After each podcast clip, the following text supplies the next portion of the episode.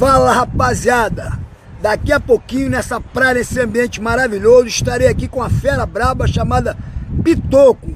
Eu vou explicar um pouquinho da história dessa fera e quem é essa fera na vida de Sérgio Malibu. Aguarde, fique ligado, hein, os. Eu, eu aprendi muito vendo os vídeos do mestre Sérgio Malibu na sua página no YouTube. É, me divirto muito com ele, ele é divertido, ele é engraçado e eu recomendo a você.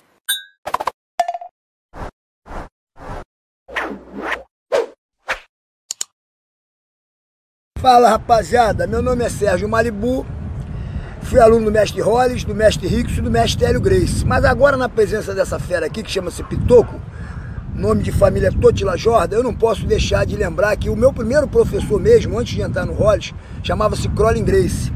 Ele vai contar um pouquinho da história dele e, e depois nós vamos contar um pouquinho, porque essa fera aqui, para quem não sabe, é meu irmão, rapaz. Esse é filho da mãe. Esse Você é filho... que é meu irmão. É, não, eu nasci, eu nasci primeiro, né? Nasci primeiro. Mas então é o seguinte, Pitocão, vamos começar essa, esse bate-papo da seguinte forma. Qual foi o seu primeiro contato com jiu-jitsu? Foi em São Paulo, acho que com seis anos de idade, com o irmão do seu Hélio, do seu Carlos, Gastão Grace. Você morava em São Paulo? Morava né? em São Paulo. Eu me lembro que de vez em quando eu ia para lá visitar minha mãe, minha mãe era casada com o pai dele. E eu ia lá visitar ele. Ele tem uma diferença mais ou menos uns 9 anos para mim. E depois, quando você veio para o Rio, a gente tem algumas histórias juntas, né? Com quem que a gente foi treinar, você lembra? Cara, eu lembro em 75, por acaso no Largo da Barra, perto da academia que hoje é do Gordo, a Calheiros Gomes, academia do Crowley Grace. É, o Crowley Grace montou uma academia aqui. Eu eh, morava na, na, lá perto do Arpoador, tinha um pouco de receio de ir logo para uma academia Casca Grossa, que era do, da Figueiredo, e vim, fiz quase um ano aqui na Barra, eu me lembro que ele ia comigo também, ele já era faixa amarela, né, eu ainda era faixa branca, e a gente treinou na época aí no Crowley Grace aqui na Barra, depois eu fui pro, pro, pra Figueiredo Magalhães, e você deu continuidade ao teu jiu-jitsu, e você montou a Academia Fight, é isso? Exato. Mas é legal falar, Sérgio, que na época do Crowley, teve umas cenas ali que me marcaram profundamente. Outro dia eu liguei pro Jacaré para lembrar isso. Você deve lembrar também. Uma vez o Popovic e o Jacaré treinando, um jogou o outro em cima do vidro. Não lembro. Não lembra que tiveram que levar o Jacaré pro hospital, que deu um talho na perna gigante, cara? Não, eu lembro do irmão do Popovic, não sei então, se é. Esse, que garrou os cabelos do Crowley uma vez, o Crowley montado nele. Não, não, isso é por outro caso. Foi, foi outro caso, é. E o, o, o Jacaré jogou em cima da, o Popovic jogou o jacaré em cima do vidro. É, o Popovic ele era. O, Popovic são dois Popovic, né? Um é o pai, né? Não, um, um, que ficou faixa preta e tinha um irmão. O irmão era muito louco, entrava no aeroporto tentando viajar sem passagem. Ele esse aqui era mais brabo. Que era não. o dono da casa aqui. Não acho, era? não, acho que era um, um, outro gordo, que era um outro gordo que fazia judô também. Eu acho que era o dono da casa. Mas faz tanto tempo que a é. gente não vai ter essas lembranças 100%, né? Mas aí depois eu fui lá pro Arpoador, né? Eu, quer dizer, eu morava no Arpoador, fui treinar lá na Figueiredo. E você abriu uma das academias mais famosas aqui, que é a Infate. Não sei se você ainda continua na Infate, quem foi os garotos que trabalham com você, não sei se é Paulinho ou Rogerinho. Como é que é essa história tua na Infate? É, começou com o Pitoco Barra né, em 87, onde é a Barra Grace hoje. Eu abri a primeira academia lá, eu treinava com o Jacaré na época. Né? 87, abri a Pitoco Barra ali. Depois de um tempo, o Carlinho passou para essa academia. Eu fui para a oficina do corpo continuei na oficina do corpo um tempo. Aí o Jean-Jacques assumiu, eu tive que sair pela culatra da, da academia. Mas por quê? Ah, Sérgio, porque conspiraram pelas minhas costas. É. Isso, não, isso não é comum no jiu-jitsu. Oh, não. não acontece quase nunca. Quase nunca acontece isso. É verdade. E aí o, a, a Infat ficou com o Rogério, se eu não me engano. É, tá o Rogério aqui no Rio de Janeiro? Tá o Paulinho em São Paulo e tocando, a, tocando o barco. E você foi para os Estados Unidos? Foi para os Estados Unidos. Quantas academias em FAT tem hoje, Sérgio, aproximadamente? Ô, Sérgio, cara, para mim, em São Paulo tem uma. Né? A gente já caiu na besteira de, de abrir muitas filiais. Isso eu acho que é, que é um problema grande para uma academia, que dissolve muito. Você perde a qualidade de treino, você perde a qualidade de ensino também. Então Paulinho resgatou isso, fechou quase todas as academias, manteve só a dele. E no Rio tem mais um pouco. E deve ter mais oito, seis a oito academias. E você foi trabalhar nos Estados Unidos com o Gordinho, né, o irmão do Gordo, e agora está voltando aqui na, Brasil, né? É, já nos Estados Unidos está eu, Gordinho e Gordo. Ah, os três lá, Estamos né? três lá. Aí você vem, vai fazer uns seminários aqui no Rio, vai fazer um trabalho no Gordo. Eu, por acaso, hoje fechei, terça e quinta, fechei meu horário da manhã, porque o Rio de Janeiro, pra mim, tá congestionado de academia, muita academia, mas isso eu vou conversar com ele em particular depois do vídeo. É porque às vezes a pessoa quer volta dos Estados Unidos pra cá, achando que. Realmente, aqui tem a praia, tem milhões de coisas, mas você tem que ganhar grana, né? Então, ganhar grana hoje aqui no Rio, a não ser quem já esteja estabelecido há muito tempo aqui, né? É que a coisa fica um pouco mais, mais fácil, né? Mas não é fácil. Ganhar grana com jiu-jitsu hoje no Rio de Janeiro é muito complicado. Talvez até em outros estados seja mais fácil. É, Eu acredito que eu vou enfrentar um desafio grande voltando para cá.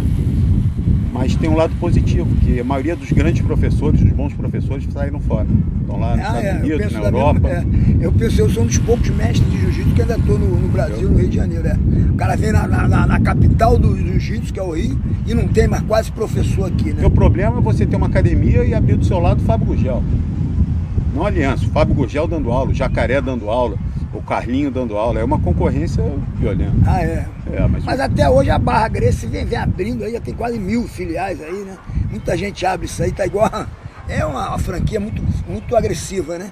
E às vezes é um fulano, um cicrano, que a gente não sabe nem a procedência do. é, eu acho que o futuro vai mostrar o resultado disso. É verdade. Outra pergunta que eu queria te fazer é o seguinte: você, nessa diferença que nós temos de 10 anos, né? Mais ou menos 9 anos, se eu não me engano. Você morando aqui no Quebra-Mar, aqui na Barra da Tijuca, você fez uma grande amizade com o Renzo Grace, é isso? Desde pequenininho. Como é que foi a sua convivência com o Renzo aqui no Quebra-Mar? Eu me lembro que tinha uma- umas disputas também, rapaziada do Arpoador e a rapaziada do Quebra-Mar, que eram todo mundo surfista. Porra, eu que segurava a onda lá no Era demais essa época, né, meu Segurava a onda no Arpoador, tu segurava aqui. Porra, era uma confusão, os garotos chegavam no Arpoador reclamando do meu irmão. Eu falava, ó, cara, o que, que você quer? Quer que eu, que eu fale pra resolver ou quer que eu fale pra marcar uma briga? Então era uma época difícil. Fala um pouquinho disso aí. É, quando a gente chegou no Quebra-Mar, né, eu, Renzo, acho que eu tinha 14 para 15 anos, a gente já treinava jiu-jitsu um tempo, né? E encontrou o Quebra-Mar lotado de surfista e a droga imperava no lugar. A realidade é essa. Então a gente tinha uma mentalidade totalmente antidroga, era mais ser contra a droga do que contra, a favor do localismo. Entendeu? A gente não gostava de chegar no nosso lugar, o pessoal tá, tá queimando baseado na areia, a gente não curtia isso. Aí começou a ter alguns atritos, né? Mas E a nessa maioria dos surfistas gostava de fumar, né? cara? não, cara, não tem nada contra o cara fumar ou não, mas pode fazer no espaço particular dele, né? Só ali na areia agredia a gente. Aí as coisas foram acontecendo, a gente foi limpando ali, tentando limpar, né? Limparam, né? Limparam. Foi uma das poucas praias que são respeitadas ainda. E da diferença do rapador que o que tinha de maconheiro, polícia, traficante, tudo tinha lá, né? Era- nunca vi um imã de tanto maluco que nem aquela praia do rapador, né? E aqui a praia do Quebra-Mar é uma praia que não é qualquer um que vem aqui pegar onda. Outro dia, Sérgio, pô, eu achei, pô, fiquei satisfeito pra caramba com isso. Um, um amigo de vocês lá do Arpoador, né, que, pô, reclamava, criticava a gente pra caramba, essa, essa postura que a gente tinha. Tava com um filho maior, filho com 16 anos, foi lá na academia e falou assim, pô, tô, queria pedir um favor pra você. Porra, toma conta do meu filho lá no quebra-mar, eu quero que ele caia no quebra-mar, que eu sei que lá o ambiente é bom pra ele. É, é verdade. É, hoje o Quebra-Mar Ah, é um bem frequentado. Fora o fim de semana que tem aqueles pontos final ali que. Aí o bicho pega lá, né, cara? O bicho, É, pega. bicho pega. Agora durante a semana, na época de surf lá, os surfistas são tudo, todos muito respeitados lá. Conta mais alguma história aí, uma história tua. Eu sabia, pô, tinha muita. Tem história pra caramba. Tem muita história. O que, que você pode contar? Conta o que você quiser contar, o que você pode contar, o que te, deixa à vontade para contar, porque tem muita história que só no livro Proibidão do Maliba. É, esse- esse que é o aí, problema. Proibidão do Maliba, vai ter muita coisa que a gente não conta aqui, porque a gente fala na intimidade. Aqui a gente tem uma intimidade, entre aspas, com, com a rapaziada do canal, né? Mas, meu irmão, a gente foi de uma época que o negócio foi forjado a ferro e fogo, né, cara? Era, não, tinha, não tinha MMA, não tinha vale tudo. Porra, e como é que você provava, como é que você treinava? Aí tem muitas histórias aí, muita gente contra aí, dizendo que pegou leigo. Não pegou leigo não, rapaz. Nego lutava era com um cara grande pra cacete, só que se não soubesse jiu-jitsu não tinha a menor chance de... O negócio é que o jiu-jitsu era super eficiente para defesa pessoal, para proteção pessoal. Todo mundo treinava jiu-jitsu, estava preparado para enfrentar um combate. E hoje? E hoje? Pô, vai fazer birimbolo, vai fazer 50-50, não no meio da pancadaria, vai perder os dentes todos, pô. com certeza. Exatamente. Eu costumo mostrar, eu fiz um último vídeo aí, né? O, o jiu-jitsu de rua, né? Que mostra justamente isso, o Hollis Grace treinando com o Reis, o Grace em pé, né? Treinando brincadeira, brincando de chutar aqui, chutar ali, chutar ali e, e clinchar, né? Que é uma das coisas que eu sempre faço nos meus seminários. Mas hoje mesmo me ligaram e falaram assim, Maribu, faz um outro seminário aqui, mas não faz aquela parte de defesa pessoal, não, com os caras querem só a parte de finalização.